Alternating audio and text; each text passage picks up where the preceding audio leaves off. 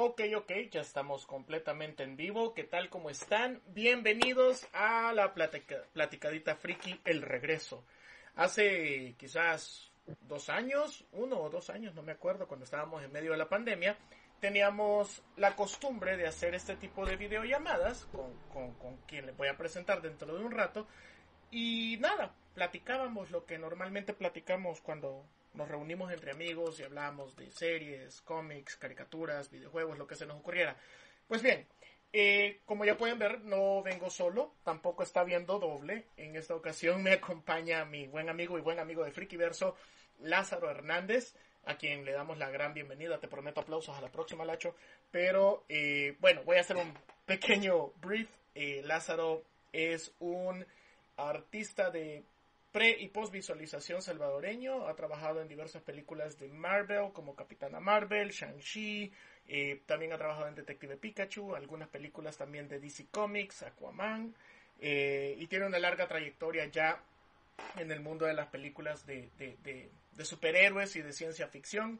También eh, por ahí está dirigiendo un corto de ciencia ficción. Espero que todavía siga en ese proyecto. Y nada, Lacho, ¿cómo estás? Bienvenido. Pues bien, muchas gracias. Este, sí, eh, varias películas, estoy trabajando y, emocionado, digamos, por todo lo que se viene eh, dentro del mundo de la ciencia ficción en general. Perfecto. Y bien, bueno, ya tenemos gente conectada eh, con nosotros ahí viendo la transmisión a través de las redes sociales de Frikiverso, Facebook Live. Voy a mandar saludos rápidamente a quienes nos están sintonizando. A ver, por aquí lo tengo, quiero ver. Bueno, saluditos. Eh, ahorita tengo un poco de, lag en internet, así que si quieren saludos pueden mandar mejor un mensaje en el chat y yo con gusto los saludo. Pues bien, eh, Lacho, ya pasaron creo que uno o dos años desde la última eh, vez que hicimos este experimento de transmitir Facebook Live. y te agradezco nuevamente porque sé que estás súper ocupado ahorita en, en, tu trabajo y en todo lo que estás haciendo. Pero han pasado un montón de cosas, ¿verdad? Desde que desde que comenzamos a, hablar sobre lo que nos gustaba. Bueno, Frikiverso también ha crecido bastante. En aquel entonces creo que no éramos más de 50 mil seguidores, ahora, ahora, somos más de 250 mil. Y, y, nada, este, contanos, ¿qué has estado haciendo en estos últimos años? no, súper bien. Este, eh, sí, yo creo que la última vez que hablamos fue cuando, bueno, justamente al inicio de pandemia, este, pues había un poquito más de tiempo. Entonces, pues nos dedicamos ahí a echarnos, eh, de repente como que sí tuvimos como unas dos, tres semanas en las que sí estábamos ahí hablando un poquito más constantes. Eh, creo que lo, que lo que más ha cambiado de, de digamos, de, de, la pandemia para acá, creo que ha sido, eh, bueno, como esos, primero que todo dentro de la industria, como esos delays, que se, que esos retrasos en las películas que han habido. eso, pues la verdad es que casi nunca pasa. Eh, y bueno, esas son de las primeras cosas, pero creo que lo otro más, más bonito y para hablar un poco más positivo, creo que lo otro que ha comenzado, que, que ya es diferente, ha sido pues toda la, todo el mundo de, Disney Plus, ¿verdad? Yo creo que es como, eh, digamos, lo nuevo que ha habido desde pandemia, desde que, desde que terminamos de, de hablar en estas platicaditas frikis. Creo que, creo que bueno, se vino pues todo el streaming de Mandalorian, se vino todo lo de eh, todas las series que han habido de Marvel, que han sido un montón, este, y se vino también pues eh, el nuevo el libro de, de Boba Fett. Entonces más o menos como que por ahí creo que creo que ahí sí, sí nos tiró como bastante, digamos, de todo lo que lo que tuvimos eh, del año pasado y el antepasado incluso. obviamente también creo que otra otra de las, bueno, tuvimos el estreno de, de, Justice League de Zack Snyder. Lo tuvimos en streaming. Tuvimos el streaming de, el, el primer streaming de, de, em, de Mulan también, creo yo. Es cierto. Eh, también tuvimos, tuvimos un Suicide Squad dirigido por James Gunn también. Así que sí, un montón de cosas. parecería que, que, que, cuando estábamos platicando en medio de la pandemia, cuando estaba aquel parón y aquel eh, aquella gran lista de, títulos a retrasar, ¿no? Me acuerdo que Black Widow estaba eh, retrasada en aquel entonces, no había sido estrenada. eh, todavía era incierto, o era una ilusión que íbamos a ver el, el, el, Snyder Cut y la, la, la, opción de, de, plataforma, de plataformas online también eran bien pocas, estaba solo Netflix, creo que por ahí andaba Disney Plus y no todavía no había sido lanzada, Amazon sí andaba desde hace ratos, pero parecía que se nos estaba acabando poco a poco los temas, ¿no? Me acuerdo que eh, James Bond fue la primera película en sufrir este parón. Eh, contanos, ¿cómo, ¿cómo fue para vos que trabajas dentro de la industria justamente el parón de, de, de, títulos en los quizás que vos estabas trabajando o que algunos de tus colegas estaban trabajando y de repente se vieron en la necesidad de parar de golpe o, o, o nada más revisar las cosas que estaban haciendo? ¿Cómo fue la experiencia? No, pues fue bien duro, obviamente. O sea, fue súper complicado porque eh, en aquel tiempo estaba trabajando, estábamos trabajando en Shanxi, estábamos comenzando a entrar a la parte de, uh, ya se veía como, estábamos a media producción en Shanxi, de hecho. Entonces, eh, bueno, se detuvo todo y de un día para otro, pues ni los artistas que están trabajando Marvel y la verdad es que todo los, el trabajo acá se hace como muy en paralelo y al mismo tiempo que estás grabando, al mismo tiempo estás postproduciendo también. Normalmente, pues en cortometrajes y en la escuela te enseñan que primero un proceso, después el siguiente, y etcétera. Pero en la práctica realmente todo se, se traslapa. Eh, eh, entonces, este, sí, la verdad es que sí pasó como el hecho de que nosotros estábamos entrando a postproducción, ya digamos como comenzando a, a meterle efectos especiales, a ver si eh, las cámaras funcionan de esta y esta forma, etcétera.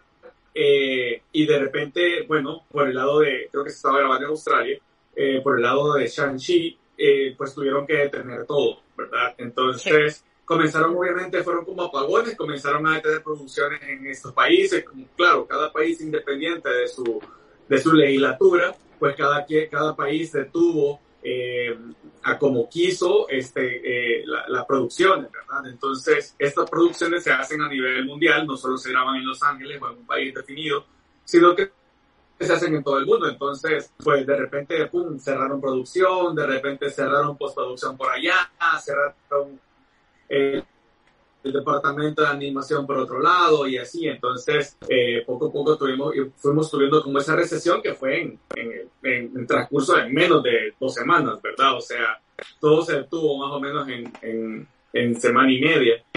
Eh, para nosotros fue pues, el hecho de, de, de detenernos, eh, detenernos más o menos como por, creo yo, como un mes. Creo que sí nos detuvimos, este, en el que creo que por tres semanas estuvimos como nada más como, uno siempre está como atrasado en el trabajo, ¿verdad? Entonces, eh, pues tres semanas sí nos dio chance como, digamos, para, para, para catch up con el trabajo, ¿verdad? Como para, para llegar como más o menos a, la, a lo que necesitamos llegar a terminar lo que teníamos, digamos, de tareas. Eh, el director quedó encerrado en un hotel eh, y también eso pues le dio tiempo también de una u otra forma primero pues ajustarse y luego le dio un poquito más de tiempo como para revisar y hacer un poquito de, de digamos brainstorming para algunas para algunas escenas y luego de eso este se reanudó eh, y se comenzaron como a, a hacer como digamos lo que, como no se podía grabar, entonces lo que se, nos enfocamos en comenzar a trabajar en las cosas que podíamos eh, hacer en 3D para que después, cuando una vez ya estuviera abierto otra vez, este, ya pudiéramos eh, volver a grabar. Entonces nos enfocamos en ese momento, nos, como que digamos que íbamos entrando producción, que íbamos entrando postproducción, agregando efectos especiales pasó este parón y entonces tuvimos que regresarnos otra vez a trabajar eh, todo como el storyboard 3D, digamos. Em, eso fue por un lado. Y luego cuando ya terminamos, este, cuando ya como que pasamos como esa fase de adaptación, ya estábamos como trabajando más de lleno, este, pues, pues sí, eh, te puedo decir que se, se, comenzaron a trabajar con todos los protocolos COVID, que fue súper, súper complicado, la verdad. Eh, y, bueno, o sea, la verdad es que le dio un poquito más de tiempo a Shang-Chi, de hecho, a, como a que a coserse a fuego lento, y eso fue lo que más me gustó. Eh, eh, pero de una u otra forma sí, fueron como unos dos meses que, que no, no sabía qué iba a pasar, ¿verdad? Mira, y contame, en el, en el caso de Shang-Chi, que fue una de las películas en las que vos trabajaste, y durante este parón y el, y el, proceso de brainstorming, ¿hubieron cambios sustanciales dentro de la historia o dentro de la forma en que fue contada esta? Sí, sí, o sea, siempre, siempre, verdaderamente siempre hay cambios. Eh, porque dentro de cada una de las películas, si te pones, o sea, cada una de las películas, lo que te acabo de comentar, o sea, siempre se traslapan las, los procesos de producción, ¿verdad? Producción, postproducción, preproducción, siempre se traslapan. Y Marvel tiene la característica que sus películas se traslapan también, están como, están interconectadas. Entonces, eh, entonces de repente que sí, o sea, eh, hubo, hay mucho, digamos, ah, mira, el equipo tal está haciendo tal cosa en esta película, agreguémoslo en esta. O, ah, mira, este, esto que estamos haciendo aquí ahorita va a servir para estas dos o tres películas que van adelante, ¿verdad? que van como dentro de, o sea, van atrás más, más bien, o sea, que van, que van a salir dentro de un año y medio o dos años. Entonces, eh, pues aparte de que, las, de que los procesos de una misma película se traslapan, pues también todas las películas y la historia se, se traslapan, ¿verdad? Porque se están como construyendo de una u otra forma al mismo tiempo. Entonces, eh, siempre hay cambios muy, muy grandes dentro de cada... Me atrevo a decir que en cada película hay cambios muy grandes siempre. Y vos, vos bueno, la verdad que, que ah, creo que has estado en las últimas grandes producciones de Marvel de, de los últimos dos años. El, el, caso de Black Widow. Black Widow fue la primera víctima de todo este, de este parón. Eh, y al mismo tiempo... Eh, pues, Qué bueno que lo digas como víctima.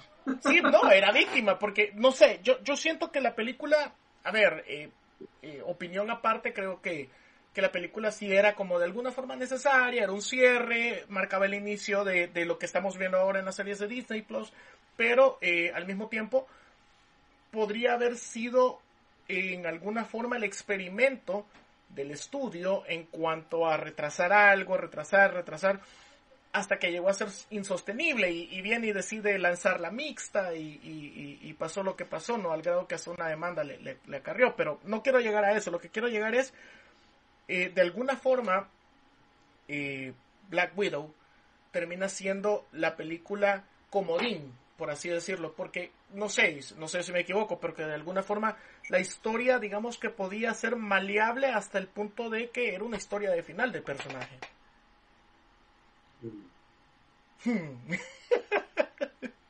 Es que no, o sea, me está, no sé qué pregunta.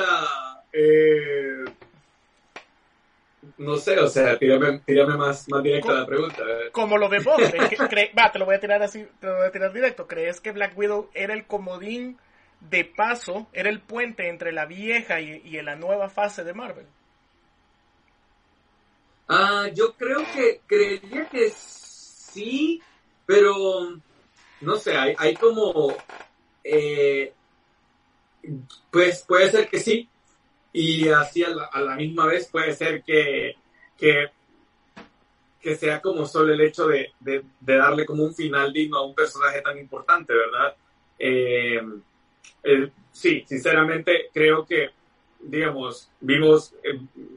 el personaje que, vimos salir de ahí fue Florence, ¿verdad? Que es la, la Yelena, que es la, hermana de, Black Widow, y que ahora la podemos ver en algunos otros, en, bueno, que seguirá, digamos, la historia de las, de, las Widows, ¿verdad? Eh, para no hacer spoilers de nada, pero, este, creería que si ese fue como el, el, el, digamos, el objetivo, pues se logró, ¿verdad? la película se retrasó dentro de, dentro de todo porque obviamente por contrato en el contrato aparece eh, que la película tiene que ser estrenada eh, en teatros. Entonces, este, por eso es que se iba como retrasando y obviamente creo que las ganancias de, de una película tan grande, este, pues es, siempre va a ser mucho mejor si la, si la, si la sacas al cine, ¿verdad? Eh, creo que es mucho mejor, sabemos que existe un montón de piratería, etcétera, etcétera, entonces, pues obviamente esas ganancias tal vez no van a ser como tan, tan bondadosas eh, si, lo, si lo tiras a streaming que si eh, pues hacer que la audiencia vaya a vivir la experiencia del cine.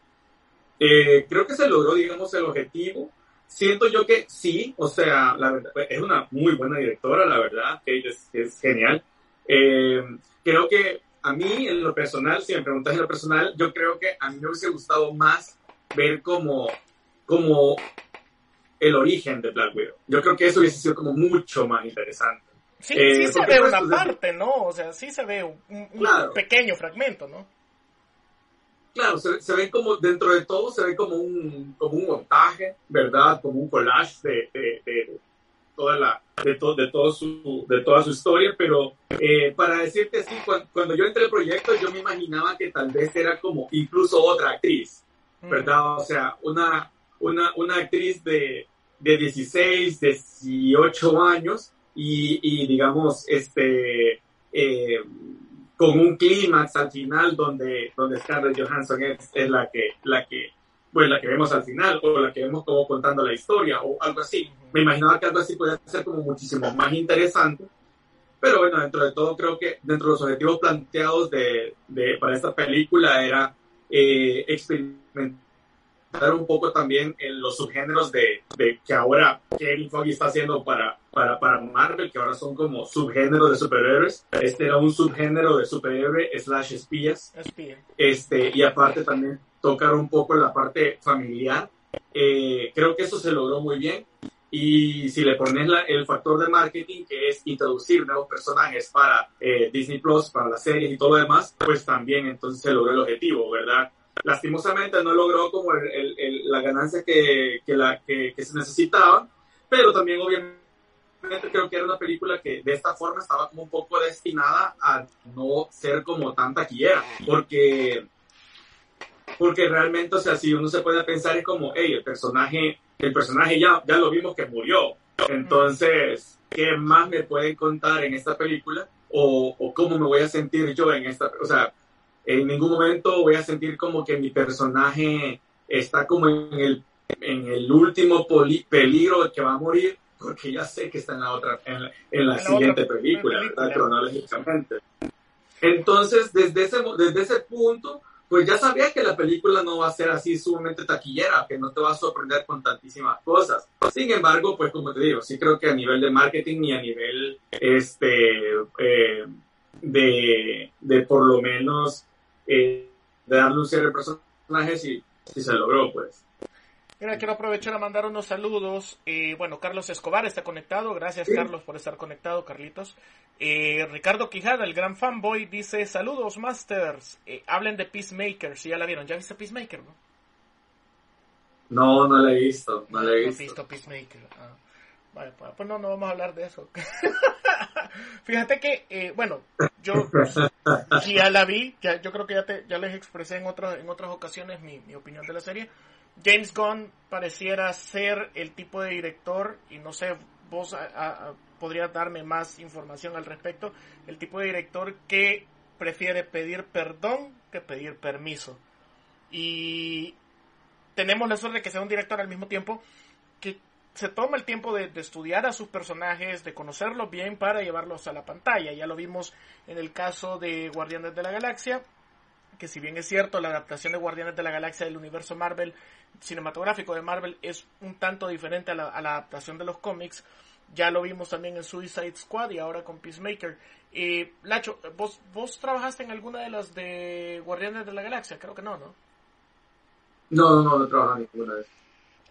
Ok, pero a ver, hablemos más o menos de las que sí has trabajado. ¿Cuál de los directores con los que vos has trabajado te ha parecido más disruptivo en cuanto a los argumentos, en cuanto a la forma de contar las historias? Eh, creo que el director con el que estoy trabajando ahorita, pero no puedo decir cuál es, pero sí, yo creo que... ah, pues no. Eh, Sí, dentro de todos, igual es que también, bueno, sí, es que dentro de todo, pues también, o sea, si me ah, sabes, dentro de todas las películas, saliendo un poco de Marvel, yo creo que, yo creo que, este, eh, una de las películas donde yo me quedé como bastante, bastante bien, eh, como sorprendido, digamos, del director, y también porque creo que fue mi primera película uh, rated R, creo que fue, este, el director de Terminator, de Dark Fate. Ah, este, estamos hablando de Tim, ay, olvidado el nombre de él ahorita. Ajá. Sí, sí, Me... agarraste en curva, pero, pero sí, él. Tim Miller. No, Tim. Jonah, creo que es. Ah, Déjame ver. sí, déjame ver a mí también porque aquí con la... Pero se llama Tim. Sí, eso sí me Sí. acuerdo. Sí. este. Eh, sí, yo creo que él es uno de los. Pero como te Tim digo, Miller. obviamente. Sí, Tim Miller, Tim Miller, Tim Miller. Tim Miller. Ajá. eh, de hecho, sí, qué chistoso. Sí, es Tim Miller. Este. Siento que con él, eh, pues obviamente era era una, era una película para mayores de 18 años, entonces pues tenía como más licencias, ¿verdad? Claro. Cuando ya estás como en una maquinaria como, como, como Marvel, creo que pues los directores tienen que apegar, o sea, sí que es como, digamos que el director, eh, valga la redundancia, dirija la producción y, dirija, digamos, cómo va a contar la historia, pero eh, ya también hay como una fórmula y un estándar, digamos, para Marvel, ¿verdad? Entonces, es una, es una maquinaria y de una u otra forma no te puede salir del cajón a menos que te lo digan, ¿verdad? O sea, eh, obvio, sí he visto, digamos, este director con con el que estoy trabajando ahora, sí he visto que he intentado como ciertas cosas que de repente dice, hey, metámoslo, ¿verdad? Eh, él, él, es director y escritor de la película y entonces, te, te, puedo decir, o sea, yo vi, he visto secuencias con diálogos que se grabaron, se hicieron y todo, este, eh, al ver la secuencia uno se mata de risa, pero uno dice, ese chiste no es un chiste Disney. O sea, claro. ese chiste no va a llegar a la película. Y dicho y hecho, un par de meses después, ¡pum! cortado, pues. Eh, porque obviamente, o sea, todos, digamos, dentro de Marvel, todo se ha tratado como de mantener PG-13, o sea, uh -huh. como para mayores de, de, de, 13 años, de esa edad. Entonces, eh, entonces por ahí, pues, realmente tienen que, de una u otra forma, tienen que apegarse a, a, a, a la directriz de, de, Marvel, digamos. Es común que suceda eso, es común que haya un departamento censor, el cual, digamos, recorta ciertas partes de la película y, y me imagino que parte de la visión del director. Eh, eh, pues por lo menos con lo que concierne a Marvel, sí. Uh -huh. eh, creo que en Warner, creo que digamos, digamos, hablando de DC, creo que es más aislado. Si ves en Warner es como cada película es un mundo diferente, es un departamento diferente, fue gente diferente que lo hizo. Eh, este, en ese caso tal vez el director sí tendría eh, tendría como más voz y voto, digamos, y más responsabilidad, digamos, encima de sí, que la, si, la, si la película fracasa o no, también. Claro. Eh, de una u otra forma creo que sí, porque, eh, bueno, o sea, es como, como, digamos que Warner se enfoca más como en decirle al director, mira, tengo este proyecto, eh, lo tuyo, ¿verdad? Y, y trabajémoslo a ver si funciona. Este, en cambio, en cambio Marvel, el, el, el, approach que tiene es, mira, estamos, estamos en, en, esta saga de 23 películas, queremos un pedacito de esto, ¿verdad? Pero esta es la receta, o sea. Entonces sí, es, es, es diferente. Ok. Uh, saludos, Boris Martínez, uh -huh. que lo está viendo. Dice que cómo le he bajado tono a las voces. No sé qué, qué tal se está oyendo, pero espero que se esté oyendo bien. Después voy a revisar la, la transmisión eh, para ver qué tal, pero sí, yo hasta donde revisé, la, Lázaro sí se escuchaba bien, quizás yo no me escucho tan bien, pero bueno. Mira, eh, bueno, demos el salto un poquito a, la, a tu experiencia en la película de Shang-Chi, una de las películas que más me gustaron eh, de Marvel de los últimos meses. a ver, Shang-Chi parecería ser una, una fórmula nueva dentro del universo Marvel, y es que todo el mundo habla de la fórmula Marvel, ¿no? el origen del superhéroe, la forma en que la que este descubre sus poderes y la forma en que este pues se convierte en el héroe. Pero Shang-Chi parece romper un poquito eso, doblar, porque tenés un personaje que, a ver, ya es poderoso de por sí. Entonces, solo que él no quiere eh, pues ser parte de toda esta onda, ¿no? Pero termina siendo arrastrado. ¿Cómo fue tu experiencia trabajar en una película eh, visualmente eh, y cinematográficamente hablando tan diferente? Yo creo que, mira, o sea, sinceramente sí, como la primera vez que, que entré al proyecto, eh, yo no sabía de, de qué iba, o sea, en el sentido de, te dicen el código de la película y vos hasta que ya estés enfrente con el monitor te das cuenta qué es lo que vas a, lo que vas a trabajar. Eh, y cuando la vi, cuando comencé a ver como los primeros, las primeras secuencias, los primeros cortes, yo me quedé como sumamente eh, enajenado, pues. Yo me quedé como, esto va a ser un boom, o sea, esto va a ser un golazo, o sea, es, es increíble, ¿verdad? Eh, eh, para que se imaginen como las, las primeras secuencias que vi fueron las, las de la, el final de la película. Entonces fue como, si este es el final de la película, está súper increíble, quiero, quiero ver más, ¿verdad? Quiero ver que, que se, que, eh, cómo se va a desarrollar todo visualmente, ¿verdad? Porque muchas veces nosotros comenzamos a ver todo súper en crudo y comenzamos a hacer las cosas súper en crudo, a veces ni siquiera tenemos el, el arte conceptual, eh, sino que vamos desarrollándolo eh, al, mismo tiempo. Entonces como que se vuelve como, como, como muy bonito ir viendo la, la, cómo va mejorando. Incluso ya conocemos algunos, o sea, ya conozco como los estudios y yo sé que, por ejemplo, si le dieron esa secuencia a ese estudio en específico es porque va a ser increíble, ¿verdad? O sea, son cosas así que uno ya como más o menos eh, va conociendo. Este, y bueno, sí, súper emocionado. O sea, cuando lo vi también, una de las cosas que me pareció eh, más bonita es que, pues, de, de, una u otra forma, eh, la verdad que sí, Marvel sí, a, a, a, pesar de que tiene su receta, tratan de ser como bien auténticos. Creo que esa es como la palabra, que, que, que sí se trata como de darle como una autenticidad al, al eh, a la película. Por ejemplo, eh, para Black Widow, regresando a ella, este, se escogió una directora mujer, se escogió una supervisora de visualización mujer, se escogió, o sea, pues trata como de, de, de, tocar como eh, de una u otra forma la autenticidad, ¿verdad? Eh, de igual forma se hizo con Shang-Chi, o sea, se, se trabajó con, un, eh, con actores este, de, de, gran renombre en China, que tal vez nosotros aquí en, este, eh, no los conocemos en el occidente, ¿verdad? Eh, pero sí, de gran renombre, eh, que, que, para mucha audiencia eh, este, asiática fue como un boom ver a, ver a, estos, a estas personas este, en la gran pantalla, que fue, digamos, un poco, haciendo fast forward, un poco viendo como Salma Hayek en Eternals, ¿verdad? Que fue como, wow. La artista, la artista mexicana de ahí, está, esta magia que estaba desesperado, ¿verdad? Con, con, Antonio Banderas. Ajá, exacto. Entonces, eh, eso como que sí ayudó mucho. Y de ahí lo otro, pues como te digo, sí, la autenticidad sí se dejó. Creo que fue una película que también eh, refrescó en el sentido de, de eh, era un, es un nuevo superhéroe, entonces como que las posibilidades están como más abiertas a como lo podés como, eh, a como lo puedes interpretar.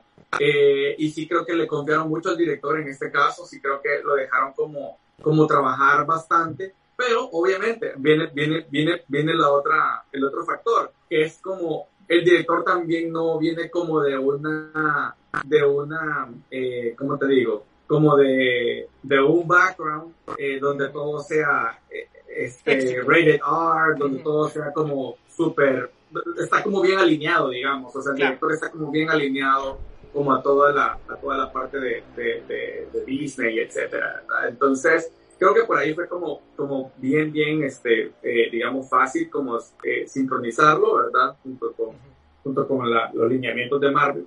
Eh, pero en general creo que sí fue como, eh, fue una gran apuesta y creo que también fue una gran apertura de parte de, de los productores, de los productores ejecutivos, de, digamos, a mí una de las cosas que más me impresionó fue que el inicio de la película, por lo menos los primeros 10 minutos, que es cuando nosotros, digamos, conocemos que el desencadenante o la, la acción que sucede, que es la que va a, a, desplegar toda la película y que te va, y que tiene que enganchar a la audiencia, todo eso fue contado en mandarín.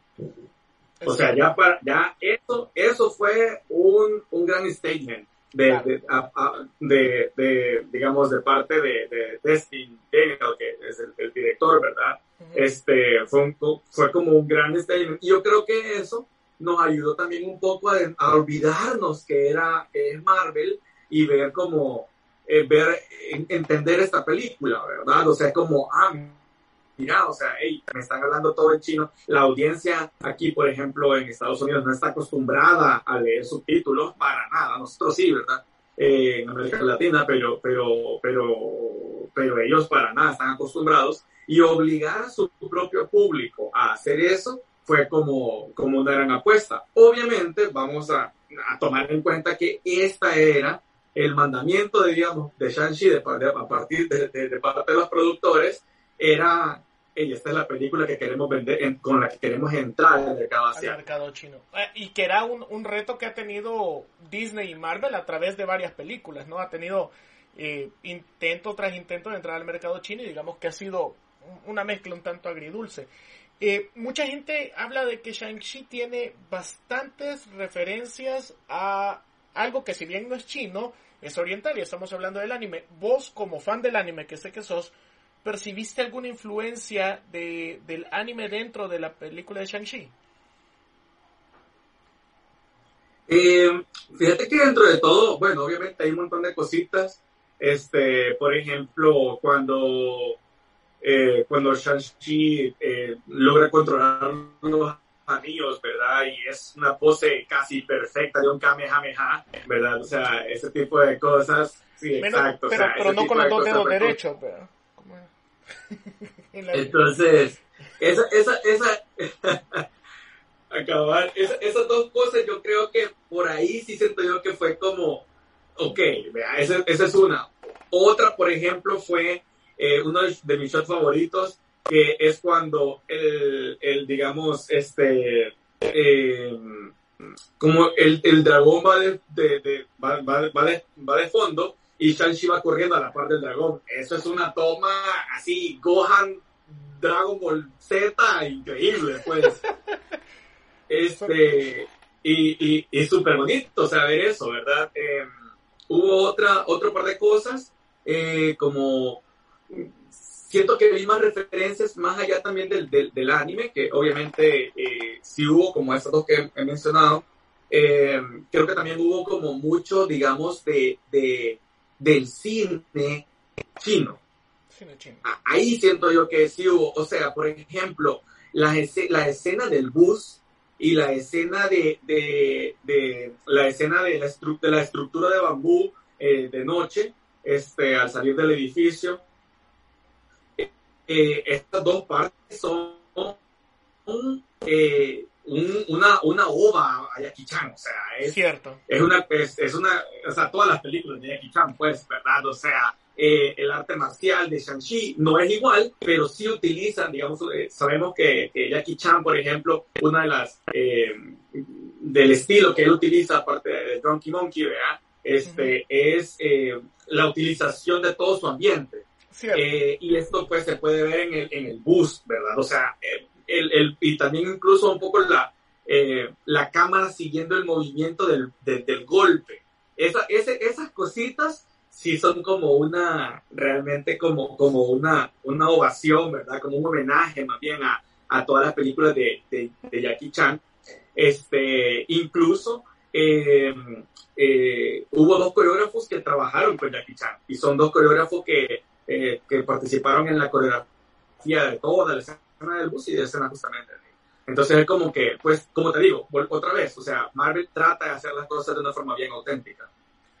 Y la verdad es que Shang-Chi parecería ser una apuesta un tanto arriesgada por ser un personaje que no era tan conocido hasta ese momento, con un actor igual prácticamente desconocido, Simu Liu y eh, pues con una trama también que podría ser ajena, ¿no? Y una, una, una forma de contar la historia también completamente diferente, pero comprobó que cuando se eh, hacen las cosas con suficiente cariño y amor y cuidado, se logran cosas bonitas. Mira, quiero mandar saludos. Hernán Trujillo y Lucía Romero Chrisneyer. Gracias por estar conectados y bueno, ahí también pueden hacer preguntas si ustedes gustan.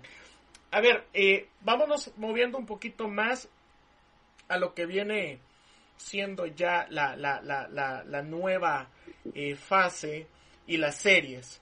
En lo personal, vos Lázaro, eh, ¿qué te han parecido las series Marvel? Es decir, ¿Cómo ves esta expansión del universo cinematográfico? Ya te lo estoy preguntando más como fan que como técnico, aunque sé que igual me puedes dar la respuesta. Sí, sí, hablemos ya como fan. Sí, ya como fan, hablemos como fan. ¿Qué te parece a vos la, la, la expansión del universo ya en las series? Es decir, ¿qué te han parecido?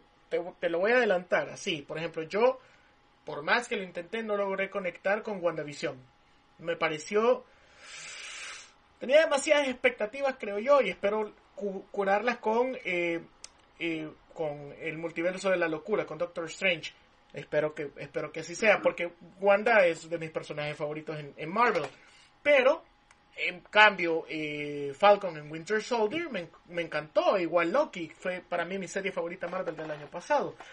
Eh, Hawkeye, creería yo que fue una serie un poquito más, más parca, pero al mismo tiempo creo yo que va a ser importante en el futuro. No sé qué pensamos. Sí, este, mira, con Wanda sí te voy a quedar así totalmente, así, diciendo totalmente, o sea, porque creo que Wanda, para mí, para mí el, primer episodio de WandaVision es increíble. O sea, para mí los diálogos son súper inteligentes. O sea, porque tenés, para mí, eh, volvemos otra vez, ¿verdad? A esto que quiere hacer Kevin, que es... Eh, eh, comenzar a hacer los subgéneros dentro de, dentro de, lo, dentro de los superhéroes, ¿verdad? Era una serie dentro de otra serie, ¿no? Sí, o sea, que estamos viendo el subgénero de una, de una sitcom de superhéroes. Entonces, es una cosa que yo digo, ok, ¿cómo lo van a mezclar? Y aparte de que es una serie sitcom de superhéroes, comienza como tal, eh, como una sitcom de los 70, 60, eh, donde los diálogos, como te digo, o sea, para mí fueron súper inteligentes, a mí me encantó, yo me estaba, o sea, yo me estaba acordando cuando, cuando yo miraba en Canal 6, mi bella genio, mi hechicera, la, la este, hechicera, Exacto, o sea, cuando yo miraba, cuando yo miraba esa serie, o sea, y me, y me, me teletransportó a eso, pero con el gag de, ay, sí, mi esposo tiene la cabeza de acero, literalmente. Ah, o sea, eran como, como unas cosas como súper chistosas al principio y luego la serie realmente tiene como un momento súper dark. O sea, y se vuelve, se vuelve casi un thriller, ¿verdad? Donde, donde, donde vos ves que es una, eh, eh, se vuelve como bien, ay, se me ha olvidado la palabra, como eh, sí, como un psycho thriller. Un como psycho, un psycho thriller, ¿verdad? Un suspenso, Sí, exacto. Es un, es un se, vuelve un psycho thriller donde, donde, donde todo está como en la cabeza de esta magia y, y bueno, al final nos dan de premio eh, pues la pelea de, la pelea de visión eh, y nos dan, nos dan todavía el, el regalito de, de, de, que ahora ya se consolida Scarlet Witch. Hasta ahora ya es Scarlet Witch. Es Entonces, cierto. Todo este tiempo la eh, llamada Wanda, ¿no? Claro. Entonces, para mí, Wanda Vision sí tuvo como, sí, sí la considero como una serie bien y, también bien arriesgada, bien importante dentro del universo y ojalá que, como vos decís, ojalá que tenga como el chance de que, de que se pueda como, de que podamos ver a Scarlet Witch en todo su esplendor en, en, en, en Doctor Strange y el, eh, y el universo del el, multiverso. El multiverso de la locura. multiverso de la locura. Ah, ok, ok, ok, ok, ok. Multiverse okay. of Madness. Este... Mira, te está mandando un montón de, de corazoncitos cuando empezaste a hablar de WandaVision. Parece que no es una opinión tan impopular. Pensé que yo era el de la opinión popular, pero por lo visto no. y bueno, no, hablemos... sí, WandaVision para mí, para mí fue increíble. De ahí luego, eh, si habla, te voy a ser bien sincero, para, para eh, Falcon y de, y de Winter Soldier mm, no logré verla toda. La logré ver hasta la mitad este, pues ya sea por, por trabajo o por otras cosas, pero no pude como, como total, no trabajé en ella tampoco, entonces no pude verla toda. De, de, ahí otra, otra que me gustó mucho, que tenía como todas las expectativas, creo que esa era dentro de, cuando se anunciaron todas las series, creo que mi favorita era Loki. Claro. Y, y logré trabajar un, un, ratito apoyando un poco en, en esta película, eh, perdón, en esta serie, y, y, y yo traté de no ver nada traté de no ver nada porque como que quería vivirlo como fan, quería vivirlo como experiencia, ¿verdad? Entonces traté de no ver nada. ¿Cómo evitas spoilearte trabajando en una serie? O sea...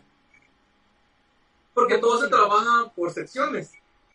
Todo se trabaja por secciones. Entonces yo le dije, bueno, yo le voy a ayudar a, hacer estos, a hacer estas tomas. Eh, y bueno, y si solo son estas tomas las que tengo que hacer, a lo mucho también voy a ver la secuencia donde está la toma y ya, pero no voy a ver más. Entonces, y se estaban trabajando pues, varios episodios al mismo tiempo. Me tocó trabajar en el episodio 3 y en el episodio 6. Eh, ajá, entonces, entonces la verdad es que pues vi un poco, pero no entendí, digamos, quién es esa persona, que por qué están ahí, es importante que estén ahí o no, eh, etcétera, ¿verdad? Aparte que también tenés el, tenés el chance de que podés como eh, mutear el audio y no escuchar lo que están diciendo. Son como mis técnicas para, para poder seguir siendo fan. Este, eh, pero bueno, eh, y yo creo que esa, esa, ok, vamos, vamos, vamos de regreso, yo creo que esa es un subgénero de, de, detectives, ¿verdad? De la ley y el orden. sí, no, y, bien también de espionaje, bien, bien estilo a, Winter Soldier, a la película de Capitán América, sí la sentí yo, de hecho fue de mis favoritas. Pero también le estamos metiendo un poco, aparte de casi que nos alejamos bastante de los, de los superhéroes aquí, pero nos metemos más con, eh, nos metemos más con la parte de, del multiverso, de las líneas de tiempo, este, y los detectives, ¿verdad? O sea, es como, eh, pues no sé, estamos mezclando un ah, montón de ah, cosas. Espérate, no, te estás refiriendo a Loki, yo estaba trabado todavía en Falcon. No, sí, Loki definitivamente es, es detectives del tiempo, eh, me recordó esta serie española, El Ministerio del Tiempo, bastante. Tiene ciertas similitudes, de hecho, incluso eh, hasta acusaron de plagio algunos de, de, los creadores del Ministerio del Tiempo, que es una serie de, Canal Más o Canal 13, si no me equivoco, en España. Eh. Ajá, que es muy buena, muy buena la, serie, justamente trata sobre eso, detectives del tiempo, ¿no? Pero, pero Loki, claro, se salta, nos presentó a Kang, o sea, nos dio, la, nos presentó la posibilidad de las variantes. Yo creo que ese fue uno de los aportes más importantes y que es a lo que yo quiero llegar Loki para mí abrió o terminó de abrir la puerta que había comenzado con WandaVision, hay que ser, hay que ser honestos, eh, para llegar al clímax de, del 2021, que estamos hablando de Spider-Man No Way Home. O sea, nos dijo, ok, hay un multiverso, existen variantes, no todas son la misma persona que vos ves, ¿no? Puede ser diferente, y, los mundos son ligeramente diferentes entre sí también. O pueden ser iguales, o pueden ser completamente diferentes. Y desde ahí comenzaron las expectativas y las teorías para ver a, los tres Spider-Man. Y, o sea, te lo puedo decir, cuando, cuando vimos Spider-Man de Tobey Maguire hace que 2001, 2002 fue la primera película, porque me acuerdo que se retrasó por el atentado de, las Torres Gemelas. Eh, jamás nos íbamos a imaginar ver algo que sí se había visto en la caricatura. Y que vamos a hablar de caricaturas también. Pero algo que se había visto en la caricatura de Spider-Man. Diferentes versiones de, Spider-Man trabajando juntos para derrotar a, un enemigo o varios enemigos. Llegar a ese clímax, vos como fan, como fan, ¿crees que algún, o sea, estabas preparado vos o creías vos que algún día íbamos a llegar a algo tan grande? Y me parto ahí y te saco otra pregunta más. ¿Qué más falta a partir de eso? ¿Qué más nos queda? Ya vimos casi todo. ya, apaga la luz y vámonos. Sí, sí, la verdad va a ser como bien complicado ganarle a, a, Spider-Man No Way Home, la verdad. Eh, me encantó, yo creo que, digamos, antes de que existiera Iron Man en el universo Marvel, en, las películas de Marvel, eh, mi personaje favorito dentro de la, de la caricatura había sido Spider-Man y Wolverine, creo que ese era mi, mis dos personajes favoritos. Y ya de live action creo que Iron Man. Pero, este, increíble, yo jamás, jamás me imaginé que, que eso, que, que, que, nos regalaran, digamos, este, todo, todo, todo, todo ese, no sé, ese fanservice, ¿verdad? Eh, creo que fue súper, súper, súper atinado, súper arriesgado. Yo me acuerdo de haber ido a una, mucho antes de que, no, sí, como un par de años antes de que yo trabajara dentro de Marvel, yo me acuerdo de ir a una conferencia donde estaba Victoria Alonso, que Victoria Alonso es la productora ejecutiva de Marvel, de las, cabezas más grandes de Marvel, y estaba comentando cómo fue la dificultad que ellos tuvieron de tener a Spider-Man en la primera película que fue este eh, eh, Civil War. Entonces comenzó a comentar y, por ejemplo, lo que, lo que ella, con lo que ella, con lo que ella abrió, para la gente que no sepa, eh, pues Spider-Man está bajo los derechos de Sony y entonces Marvel no, no puede hacer películas de Spider-Man sin Sony. Entonces, con lo que ella abrió en esa conferencia fue, y te digo, yo estaba de fan y como alumno de animación, eh, y ella dijo, nos tomó cuando alguien te diga que no se pueden hacer las cosas, es mentira. Nos tomó más de 372 reuniones con abogados con Sony para lograr esta película. Un Spider-Man. Bueno, para meter a Tom Holland, para meter a Tom Holland en, en, el MCU. Entonces, o sea, o sea, obviamente, claro, o sea, la gente no sabe todo esto, ¿verdad? Pero imagínense, o sea, el hecho de que la gente que está atrás eh, peleando derechos, peleando cosas que ya tienen que ver con abogados y puro papeleo, ¿verdad?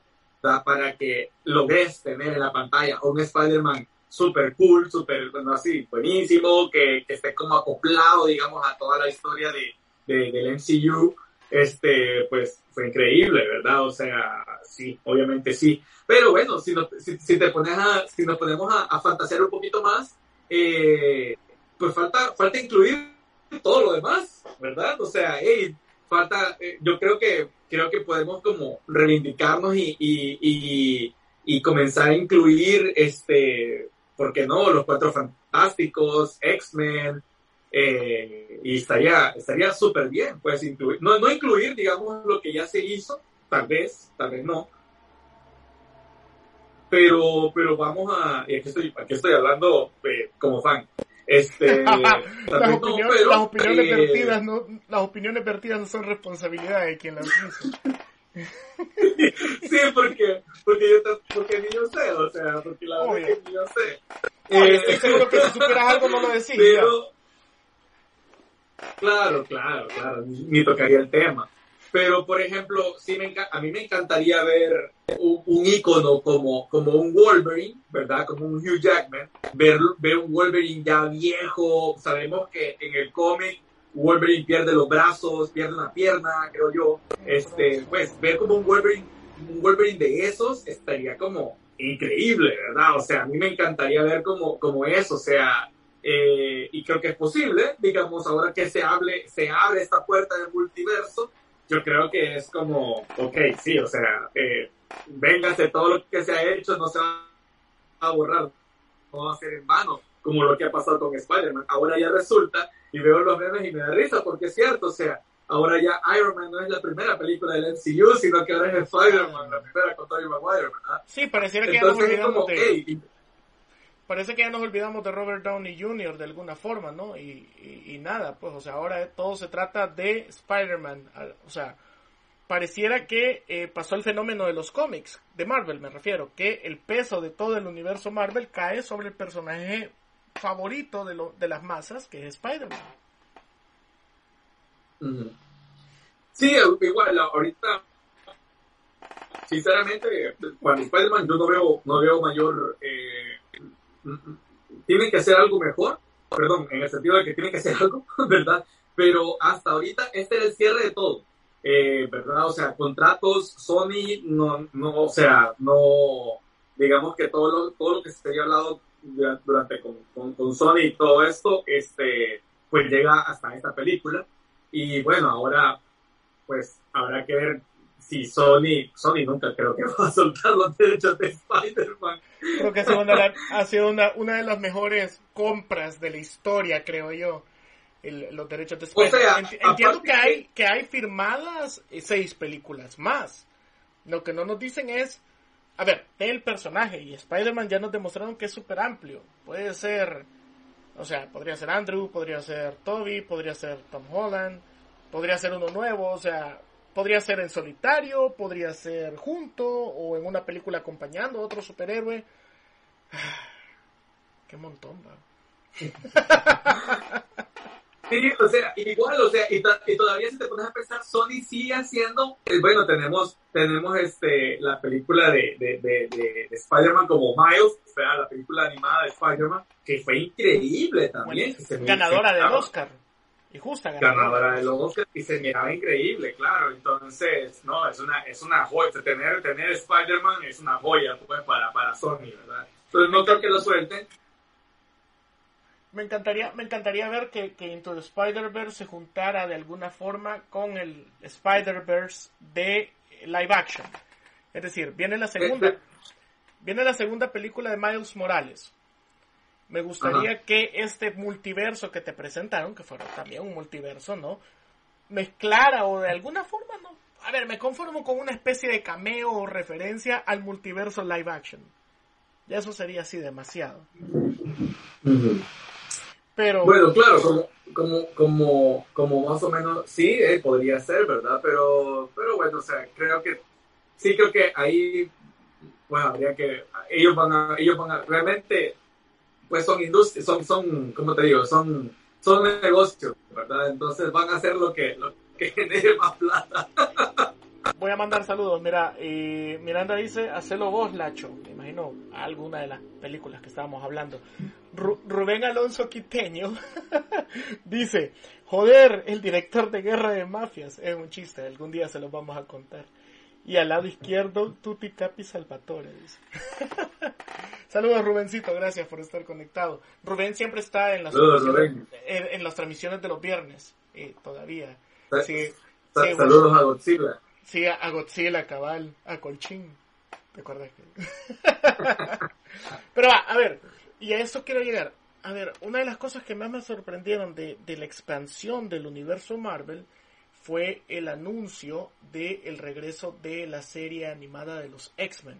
No un remake, no un reboot, no una nueva serie. El regreso de la serie se llama X-Men 97. Muy similar al cómic que el cómic también continúa su línea original y se llama X-Men 92. En este caso, vamos a ver nuevamente a la mayoría, entiendo yo, del cast de voces en, en inglés, el cast de voces en español. De hecho, recientemente quien hacía la voz de Wolverine eh, falleció, lastimosamente, en, en, en, español latino. Todavía está Gerardo Reyero, que le daba la voz a, a, Cíclope. Eh, si mal no recuerdo también, bueno, profesor Javier todavía. A lo que voy yo es están regresando las... A ver, yo creo que la, compañía, las grandes productoras entendieron que el negocio está en darle gusto a los fans. Entonces, da, dáselo. O sea, quieren, quieren a los tres Spider-Man, ténganlos. Y, bueno, también DC de repente dice, ah, quieren Batmans juntos, va, le voy a dar Flashpoint, con Michael Keaton de regreso interpretando a Batman y a Ben Affleck dando otra vez una interpretación, una interpretación más cuando ya había dicho que no iba a ser una. Pero y quien quite y de repente hasta, hasta el de Robert Pattinson aparezca, a mí no me sorprendería, ya, ya nada te sorprende. Y es bien fregado ser fan en estos tiempos porque parecería que es como cuando vos te ponías a jugar con tus amigos, con tus juguetes y qué sé yo, estaba peleando Darth Vader contra Luke Skywalker y llegaba una tortuga ninja a salvarlos. O sea, parecería, que cualquier cosa va a pasar. y entonces al final ¿qué nos queda? Disfrutarlo, fin, disfrutarlo, pero, pero más allá de, eso también nos da a nosotros que nos gusta vivir de alguna forma, vos en la industria como, como parte del proceso de creación de todo esto y, y, yo en mi caso como parte de los que estamos ahí pues informando eh, sobre esto, nos da de alguna forma en nuevo contenido, nuevas formas de teorizar y podemos pasar hablando largas horas. ¿Qué espera vos de la serie X-Men 97 que viene para el otro año? Ay, poderla disfrutar. este, yo creo que, yo creo que también aparte de, aparte de lo que me comentás ahí de, de, em, de que se han dado cuenta que en este tipo de películas, como hablando de, Star Wars, este, películas como, como, como de Marvel, como DC, etcétera, este, hacerle caso a los fans, yo creo que también se han dado cuenta que no necesitan hacer remakes, reboots, sino que pueden tomar cosas que ya se habían hecho desde antes y tomarlas y tomarlas de nuevo. ¿verdad? O sea, creo que, creo que eso es súper súper importante, que es lo que pasó ahorita que han abierto la puerta, ok, o sea, démosle la bienvenida o acojamos a todos los demás Spider-Man, ¿verdad? A todas las demás películas que Sony hizo, que Kevin Feige tal vez ni siquiera estaba pensando en hacer Iron Man, este, cuando, cuando pasó esto, ¿verdad? Entonces, súper, súper, súper bonito, súper importante ver cómo entonces eh, lo que sí sirve lo pueden retomar y pueden seguirla. Por ejemplo, si nos vamos a otro lado, me encantaría a mí, no sé, una, eh, este, una continuidad o, o, algo, digamos, como una extensión de, de, de Batman, la, la, serie animada. Uy, sí. Por ejemplo. La, la, serie animada de Batman, ese mismo mood, ese mismo, ese mismo este concepto, pero ya expandido a, a todo la Justice, por ejemplo, ¿verdad? O sea, fuera como súper bonito verlo. Eh, entonces yo creo que yo creo que igual, o sea, eso lo, lo que me, lo que me parece que, que, está bonito es que digamos las nuevas generaciones pueden tienen todavía más contenido porque los niños que les gustó Spider-Man ahorita que vieron vieron a, al viejito ese Tobey Maguire que no saben quién es dijeron y esas y esas qué películas son, ¿verdad? Y entonces el papá, la mamá ya van y les dicen, no, mira, hijo, son estas películas, ¿verdad? o tal vez los hijos ya pues van, googlean en la tablet o lo que sea, porque pues ahora son súper, súper, súper mucho más ahí duchos, ¿verdad? Que uno, este, y se van a buscar y entonces encuentran ese montón de repertorio de películas más y es como, mira, o sea, aquí tengo cinco películas más para, para, para, para entenderme y para ver, ¿verdad? Eh, igual va, puede pasar con la serie, ¿verdad? Con la serie de X-Men, por ejemplo, es como, ¿y esa serie cuál es? ¿Cómo es? ¿Qué salió? ¿De dónde sale? ¿O cuándo se hizo? Ah, ok. Y comenzamos, y, y comienzan a ver y pueden comenzar a entender más, eh, digamos, los X-Men eh, antes de que entren al MCU, por claro. ejemplo. ¿Verdad? Entonces, e, ese, ese es un callback, ¿verdad? Es como ya una, una llamada al pasado, este, y es como, miren, ya, ya te, teníamos toda esa información, cuando te lo presentemos en live action, vas a entender mejor todo. Es como, Exacto. ah, ok, ¿verdad? Entonces es como, bueno, es como, bueno, antes no, no con, con, vos, eh, me acuerdo, por ejemplo, cómo devorábamos todo lo que era de Star Wars y, y, y, a veces hacíamos como esas maratones en las que no solo mirábamos las películas de Star Wars en el orden cronológico, sino las series, animadas. ¿ya? sino también las series animadas, porque de repente cuando vos miras un General Grievous en, en, en la ¿Cuál, ¿Cuál era? En la primera, ¿verdad? En episodio 3. Eso en episodio 3. Ese es el debut Perdón, sí, cuando, sí. Cuando, sí, exacto, exacto. Cuando mirabas un General Grievous en episodio 3, la gente que no estaba como en sintonía con la serie animada decía, ¿y este de dónde salió? ¿Quién es? La pero cuando... Pero, ajá, ¿y por, y, por qué, ¿y por qué anda todo enfermo? O sea, uno ni idea, ¿verdad? Si no mirabas la serie animada, pero viste la serie animada y vos decís, Grievous, ¡ah! ¿verdad? O sea, como esa reacción. Entonces, yo creo que mucho de eso, pues, obviamente también se hizo en los cómics, ¿verdad? Donde se hizo este, mucho, pues, se jugó mucho con el multiverso y etcétera, etcétera. Y es prácticamente eh, seguir un poco el, los pasos que se han hecho en el, que se han hecho en, lo, en, en, el, en, el, en, los cómics, se, se vuelven a, a, las películas ahora o a la, o a la pantalla. Mira, voy a aprovechar a mandar saludos. A ver, eh, Melvin Mauricio, gracias por estar conectado. Karen Castro, eh, Lucía Romero Crisneir, ya le había dicho hola. Sergio Vargas Rodríguez, Osvaldo SSJ, Cruz Stephanie, Juan Cruz, Sergio Raimundo, Jennifer Colocho, Al Ismael Amaya Molina. Gracias por estar conectados en la transmisión de la platicadita friki, el retorno de la venganza. No, sí. pues, pues, Reloaded. Este, buenísimo, sí, y si tienen algunas preguntas ahí, eh, creo que todavía tenemos un, un, un, par de minutitos. Sí, todavía tenemos unos, unos 15 minutitos más para, para responder preguntas, comentarios y todo lo que ustedes quieran. A ver, Lacho, este, hablemos ya que sacaste el tema así, a relucir, Star Wars. A ver, después de una trilogía accidentada, por no decirle, como de broma, eh, una, una trilogía rarita, eh, que, a ver, hay gente que la defiende, eh, hay gente que la detesta, para mí es, tiene cosas buenas, tiene cosas que de plano no, pero parece que tiene un resurgir de la fuerza con las series. El Mandaloriano, Empecemos por el Mandaloriano. Sí, claro, ok. Eh, yo creo que Mandalorian fue como, eh, como muchos muchos fans lo consideran como una verdadera continuación, ¿verdad? De, de, todo el legado de por lo menos aquellas tres películas de, de, entre los 70 y los 80 este, que nos dejaron este, anonadados, ¿verdad? Que yo las vi hasta los 90, ¿verdad? O sea, y aún así, pues me causaron un, gran impacto. Eh, creo que, creo que Mandalorian sí sigue como esa línea. Creo que se hizo una, un, un, un buen homenaje, digamos, volviendo a, dándole su puesto a Force Awakens, por ejemplo, la primera de la nueva trilogía.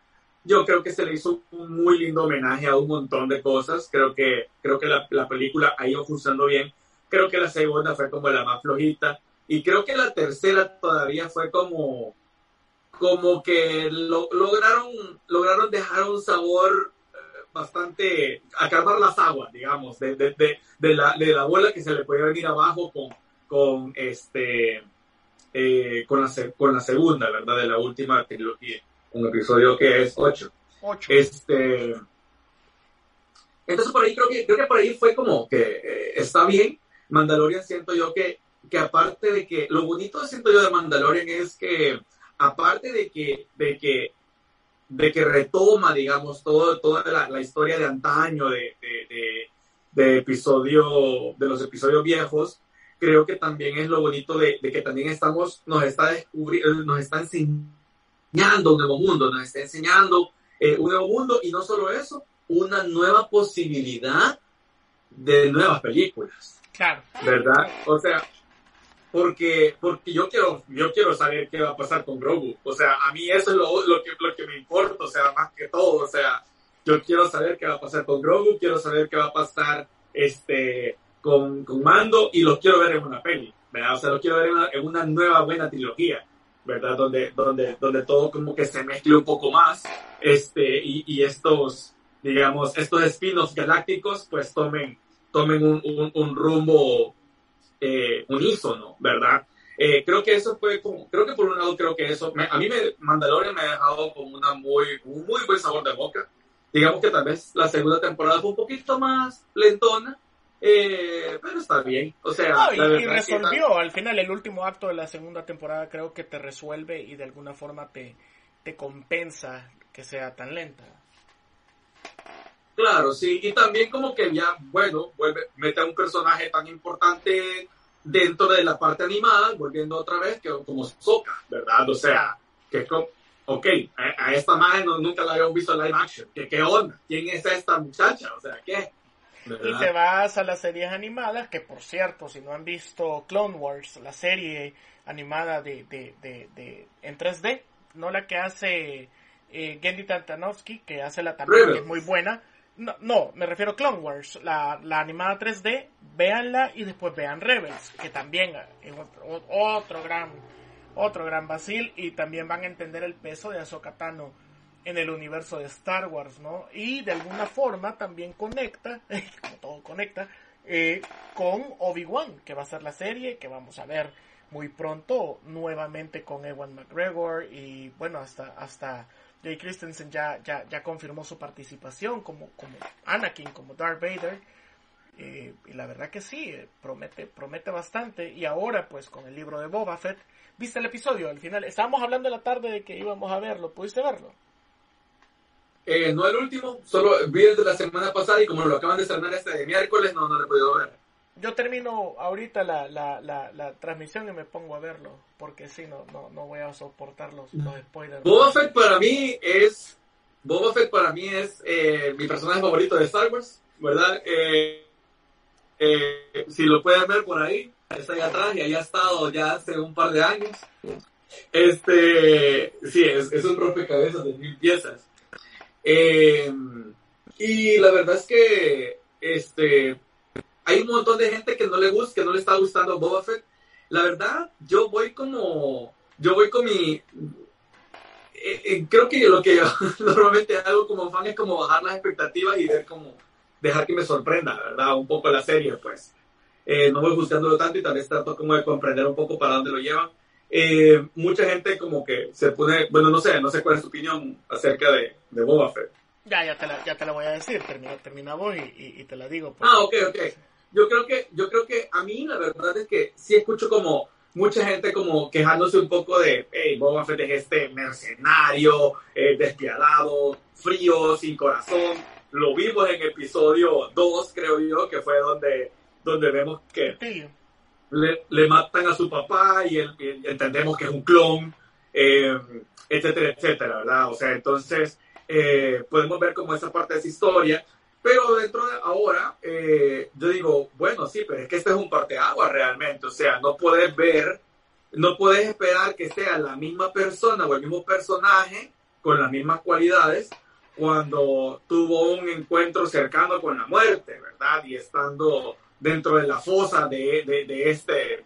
Del Sarlacc. Gusano en, en Tatooine, ¿verdad? O sea, todo le cambió. Y luego, y luego pues fue acogido, que nunca había tenido una familia, digamos, eh, fue acogido por los hombres de la arena, eh, este, pues ya todo eso, ya realmente el personaje ya, yo siento ahora que el personaje es mucho más rico, o sea, yo siento que ahora el personaje tiene muchísimas más capas, porque ya, ya no solo entiendo que Jango Fett fue su papá, ya no solo entiendo que él fue un clon, que Jango Fett lo quiso este, para, para entrenarlo, eh, o tenerlo de mascota, no sé, este, eh, ya, no solo, ya no solo entendí esas partes, sino que también eh, supe que, bueno, pues que se enfrentó a Han Solo, etcétera, etcétera, que Llama de Hot lo contrató, etcétera. No, no, solo, no, no, no solo eso, sino que ahora ya logro entender un poco más el personaje y le agrego otras capas psicológicas al personaje, diciendo, ok, este maje tuvo un encuentro cercano con la muerte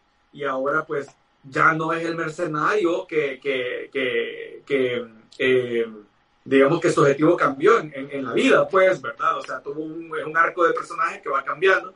Este, y ya no es el, el matarife, el mercenario que, que, todos conocemos en las, en las viejitas, en las películas viejitas, sino que ahora ya es un personaje que está incluso descubriendo qué es lo que él quiere.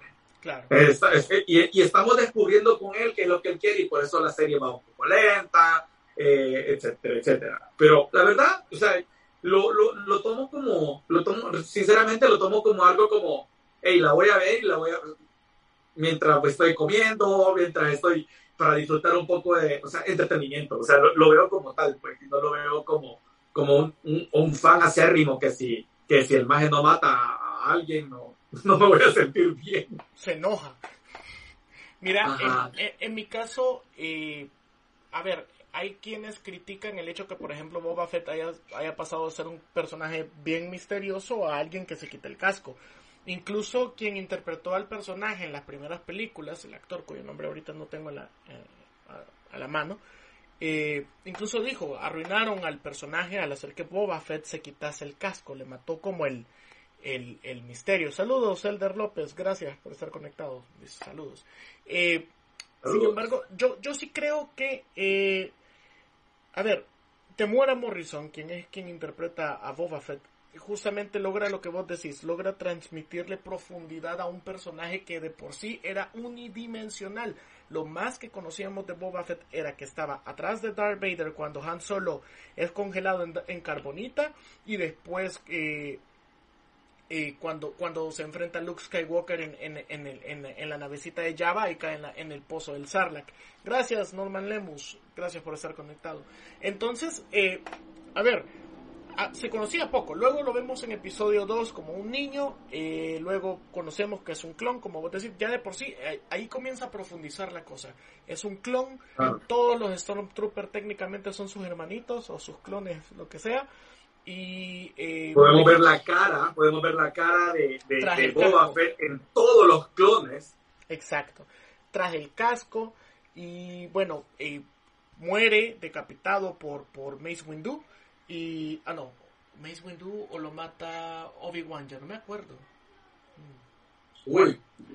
Creo, creo que es Mace Windu, fíjate. Si alguien me puede corregir. Sí, puede ser Mace. Sí, yo creo que sí es Mace Windu, pero bueno, Muere el padre, eh, él queda abandonado, no sabemos qué es de él durante esa parte de la infancia, todavía no se ha revelado. Y cómo él toma el manto de, de, mercenario, no, no de mandaloriano como tal, él utiliza una armadura de Beskar, pero luego te explican que él no sigue el código mandaloriano a pesar de tener un, código. Es un mercenario y llega a trabajar para, para, para Darth Vader, luego termina trabajando para los Hot y bueno, y ahí, lo demás es historia, lo que estamos viendo en la serie. Derle dice, eh, me retiro, aún no he visto el episodio de hoy, no quiero spoilers. Tranqui, no, tampoco nosotros lo hemos visto y no vamos a dar spoilers. A lo que, lo que sí estamos hablando es la profundidad del personaje, cómo se ha ido desarrollando a llegar a ser lo que es hoy en día. Un personaje que de alguna forma te promete supervivencia dentro del universo de Star Wars. Lo que sí me preocupa es que al darle un rostro, convirtieron a un personaje que había sido prácticamente inmortalizado, o sea, casi 50 años, diferentes actores interpretándolo. Ahora, el día que, pues, Dios no quiera, Temora Morrison ya no esté entre nosotros, va a ser más difícil traerlo a la pantalla. No sé si estamos frente a una historia conclusiva del personaje, que también es otro de mis miedos. Eso, eso es lo que yo creo que puede ser, fíjate, que es como también como que le dan a eh, le dan al director a eh, el escritor John Favreau. ¿cómo es que se dice el, apellido? John Favreau que también que es quien interpreta a Happy Hogan en las películas de Marvel.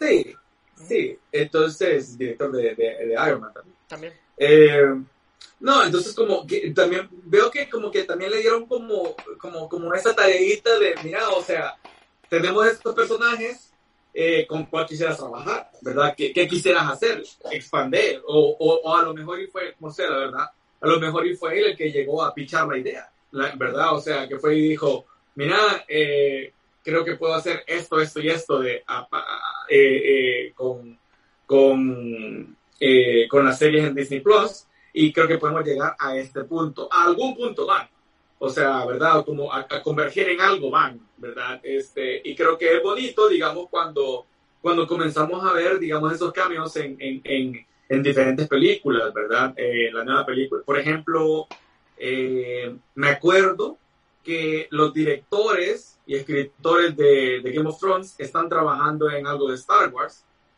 Eh, me acuerdo también que Taika, creo yo, Taika Waititi, que fue el director de Ragnarok, eh, está, trabajando en algo de Star Wars también. Entonces, eh, Taika es súper amigo de, de, John también. Este, entonces vamos a ver también cómo estas cosas se van, se van, a, van a ir como mezclándose también y me parece como súper interesante. Lo que vos decís si, si es súper valedero, no sé qué tanto, qué tanto Boba tenemos para el rato, ¿verdad? Puede ser algo como bien, digamos, eh, conclusivo que de aquí lleguen a, no sé, pues puede ser que al final Boba Fett y, Mando lleguen a un punto, a, converger en un punto en el que, en el que simplemente van a ayudar a Grogu, ¿verdad? O sea, no lo sé. La verdad es que... O cada uno sigue su camino, también Y Grogu puede ser... Claro, claro. Y, y acordemos que dice The Book of Boba Fett. Entonces, pues así pueden hacer varios books de varios personajes y luego pues combinarlos todos en una sola película. Interesante. Bueno, Lacho, yo creo que ya son las diez y media, pues acabas de salir de trabajar. Yo sé que allá es un poquito más temprano, pero, pero igual. Este, eh, nada, eh, gracias por estar en este return de la platicadita friki. Sé que en esta edición, en esta temporada, eh, posiblemente no vayas a estar en todas las platicaditas friki porque entiendo que tenés una agenda súper ocupada este año, lo cual es muy bueno y pronto pronto nos vas a ir contando un poquito más de qué se trata. Nada, si te quieres despedir de nuestros amigos que están conectados, todavía tenemos muchos conectados con nosotros, eh, dale, los micrófonos y las cámaras son tuyas. De hecho, ¿sabes qué? Eh, he tomado una decisión corporativa en este momento. Voy a hacer este episodio y los demás lo voy a hacer podcast. Así que también lo van a poder escuchar en todas las plataformas de Frikiverso, a través de Spotify, Google Podcasts, Apple Podcasts, Deezer y todo. Creo que la platicadita Friki siempre aplica para que la escuchen. Si quieren escuchar a estos dos locos hablando de lo que les gusta, pues nada, eh, va a quedar disponible. Y desde ya les adelanto, antes de que el Hacho eh, pase a despedirse, eh, ya desde ya estoy gestionando hacer platicadita friki siempre con gente del medio. Eh, por ahí les tengo un par de sorpresas del mundo del doblaje, del mundo de la escena friki salvadoreña, centroamericana. También eh, vamos a estar hablando con gente del mundo del cómic, de los videojuegos, de las películas. Eh, esto, la idea es que sea un, ejercicio para que todos participemos. Y nada, pues nuevamente te, te, agradezco, Lacho, por estar con nosotros y, y, pues esta obviamente no es la última vez que te vamos a atender. Pero eh, nada, si te quieres despedir, este es el momento. No, hombre, buenísimo. Gracias ahí a todos. Eh, veo a varias gente conectada. Este, Karen, Norma, Melvin, eh, Sergio, Juan Cruz, Sergio Raimundo, Jennifer. Este, así que muchas, muchas gracias a todos por estar ahí conectados, por estarnos escuchando ahí. Este, cualquier cosa que, que, quieran ahí preguntarnos, pues igual en estas, en estas platicaditas, pues es súper bueno también, igual siempre eh, escuchar como la, la, opinión de ustedes o, o preguntas que tengan.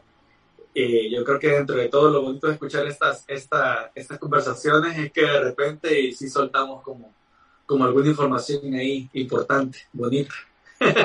se, le, como, se le escapa. Como, sí, como Obi-Wan, va a estar bueno. No, sí.